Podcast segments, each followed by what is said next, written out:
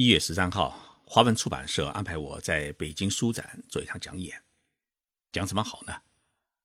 我在网上做了一次调查，征询网友们的意见。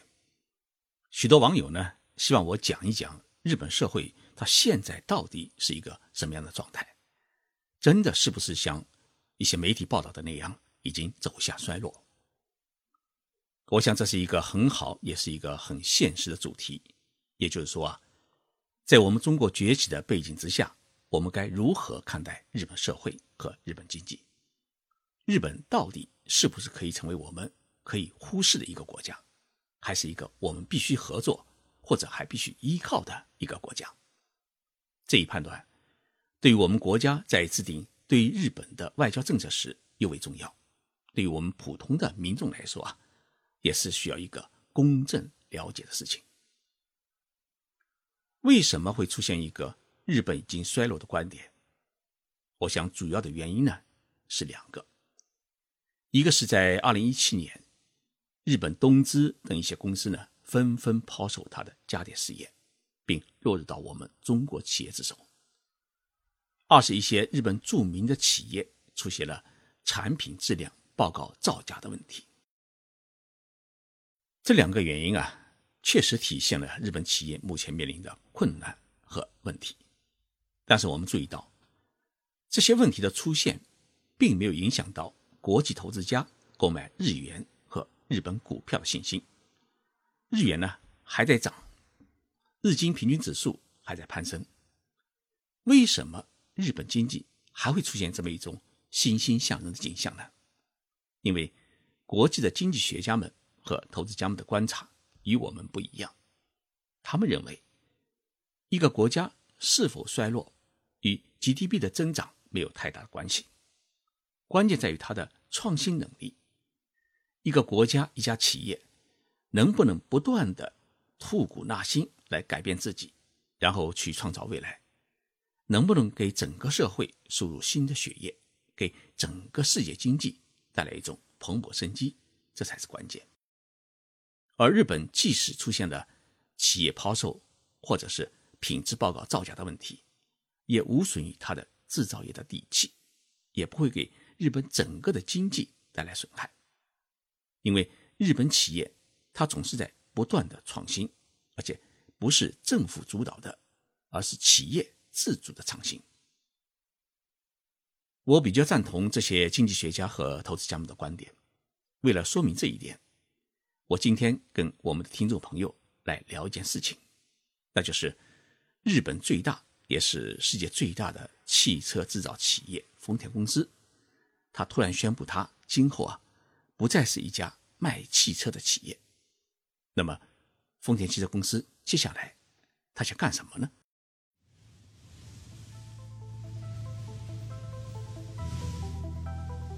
任你波涛汹涌，我自静静到来。静说日本，冷静才能说出真相。我是徐宁波，在东京给各位讲述日本故事。这两天，世界最大的家电展正在美国的拉斯维加斯举行，但是今年的家电展的话题不在电视机和智能手机上，而是在汽车上。为什么会在汽车上？难道汽车也已经成了家用电器了吗？答案只有一个，是的，未来的汽车就是一个家电，而且是一个可以随叫随到的家电。丰田汽车公司，它不去参加汽车展，为何要参加家电展？因为丰田汽车公司给世界推出了一款新的家电，那就是全自动的公共流动平台。丰田汽车公司社长丰田章一郎先生是亲自登台讲演，这是许多媒体所没有想到的。丰田社长在拉斯维加斯，他讲了什么呢？他讲了两句话，令世界感到震惊。第一句是：世界将进入一个个人不需要拥有汽车的时代。第二句话是：我们丰田汽车公司将不再是一家卖汽车的公司。许多在场的人啊。听了丰田社长的这两句话以后啊，感觉到一种迷惑不解。丰田汽车公司就是一个造汽车、卖汽车的公司。你不卖汽车，你想干什么呢？丰田社长给我们抛出了一个全新的概念。他说啊，在我们许多人的眼里面，汽车是一个交通工具，而且是一个比较私密的交通工具。许多人都在为拥有一辆漂亮的私家车而努力。但是，随着全自动驾驶技术的普及，汽车它不再成为一个人所必须拥有的一个私人的交通工具，而是一个随时可以调度而且不需要驾照的公共产品。丰田社长说到这里时啊，丰田汽车公司在演讲会场推出了一辆崭新的全自动驾驶的电动汽车。丰田社长说，这辆汽车取名叫“一调色盘”，就是你可以根据自己的想象和需要。去调整你自己想要的色彩和东西，而开头的这个英文字母一，则代表了互联网，也代表了新时代。丰田汽车公司推出的这一辆一调色板汽车有三个特点：第一呢，它是全自动驾驶；第二个呢，它是不用汽油燃料，而是用电；第三，它搭载了最新的互联网技术和相关的设备。这辆看上去像一辆小巴士的汽车，车长可以达到七米左右呢，是全开的车门，可以同时搭载十几个人。根据丰田社长的解释，在上下班的高峰期时啊，这辆汽车呢可以作为一个公共的交通工具，供人们上下班使用。你想去哪里，你只要通过手机或者一个口令，汽车就会自动的把你送到目的地，而不再需要你自己开车。那么，上下班高峰期过了以后，这辆汽车可随时被调度到物流中心，成为一辆自动的送货汽车。而到夜里以后啊，上下班高峰期结束之后，或者在周末，这辆车呢，又可以搭载着商品，变成一辆街头的售货车。所以，丰田社长推出的这么一个全新概念，就是丰田汽车公司以后不再卖汽车，而是要向全社会提供一个崭新的全自动的公共流动平台。为了打造这个平台，丰田社长在讲演中啊报出了一连串的合作伙伴的名单，包括美国的亚马逊、必胜客、美国邮布，还有中国的滴滴出行。丰田汽车公司要跟这些伙伴一起打造这么一个全自动的公共流动平台。我们不得不说，丰田社长抛出的这个概念和丰田汽车公司推出的一调色板汽车，确实是革命性的，可以说是迄今为止我们想都没有想过的一个崭新的概念。它至少给我们提供两种启发：一种是它的技术创新，丰田汽车公司的全自动驾驶技术，它完全可以支撑起这么一个流动平台，满足人们不同的需求。以后的汽车。不只是交通工具，而是可以变成一个多功能的移动平台。同时，这种创新的理念为世界的制造企业提供了一个崭新的发展思路，它将会改变人们的生活方式，带动一系列的新兴产业的诞生。丰田汽车公司是一家日本企业，而且是一家日本最有代表性的企业。它的创新不是政府逼它的。而是企业为了求生存和发展，自己寻觅和创造的。那么，这种自主创新的能力，它源自于它的技术的储存和研发能力，也源自于这家企业对人类未来的全新的思考。那么，像丰田汽车公司这样的日本创新型企业有多少家呢？可以说，日本大中型企业都是这样的企业，除非他自己啊。不再想发展和生存。索尼公司当年将电脑和电视机产业抛弃时啊，许多人都担心索尼完蛋了。但是过去几年，我们发现索尼的电视机和电脑不见了，但是我们用的电脑和电视机里面却发现了许多核心零部件是索尼生产的。全世界正在研发生产的全自动驾驶汽车，包括丰田在内。使用的图像传感器基本上都是索尼的技术。前几年，日本电脑制造业的鼻祖恩伊西公司将电脑产业呢卖给了中国的联想集团。许多人也担心日本的半导体产业完蛋了。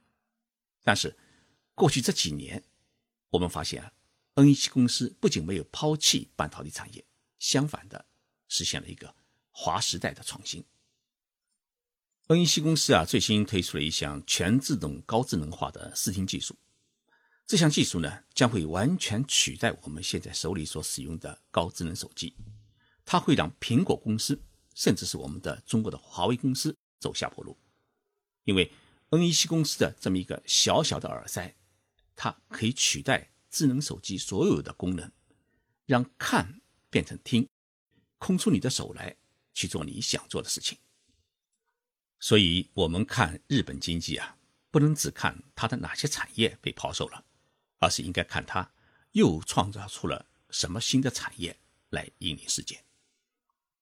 我们中国现在还处于一个经济结构的调整期，去产能、去消耗，培养新的经济增长点。但是对于日本来讲呢，这个经济结构调整在二十多年前的泡沫经济崩溃之后，它已经完成。日本目前进行的是整个产业结构调整，也就是说，如何把一些没有竞争力的低端技术的产业抛弃，去创造一些未来型的新产业。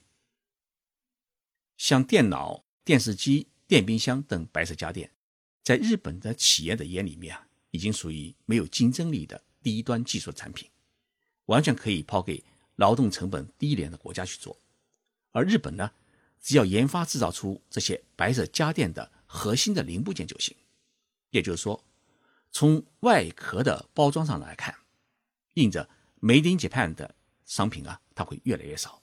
但是，当你打开这些商品的时候啊，会发现印着 “Made in Japan” 的零部件会越来越多。一台苹果手机，它的百分之三十七的零部件是日本制造的，而且都是核心的零部件。美国最新型的波音七八七客机，百分之三十五的核心技术是日本企业提供的。比如，客机的机体，它不再使用传统的铝合金，而是采用了日本东丽公司开发的碳纤维复合材料。这种材料呢，又轻又牢固，比铝合金机体啊可以节约百分之二十的燃能，而且呢，机体不带冰冷，机舱内的自然温度呢。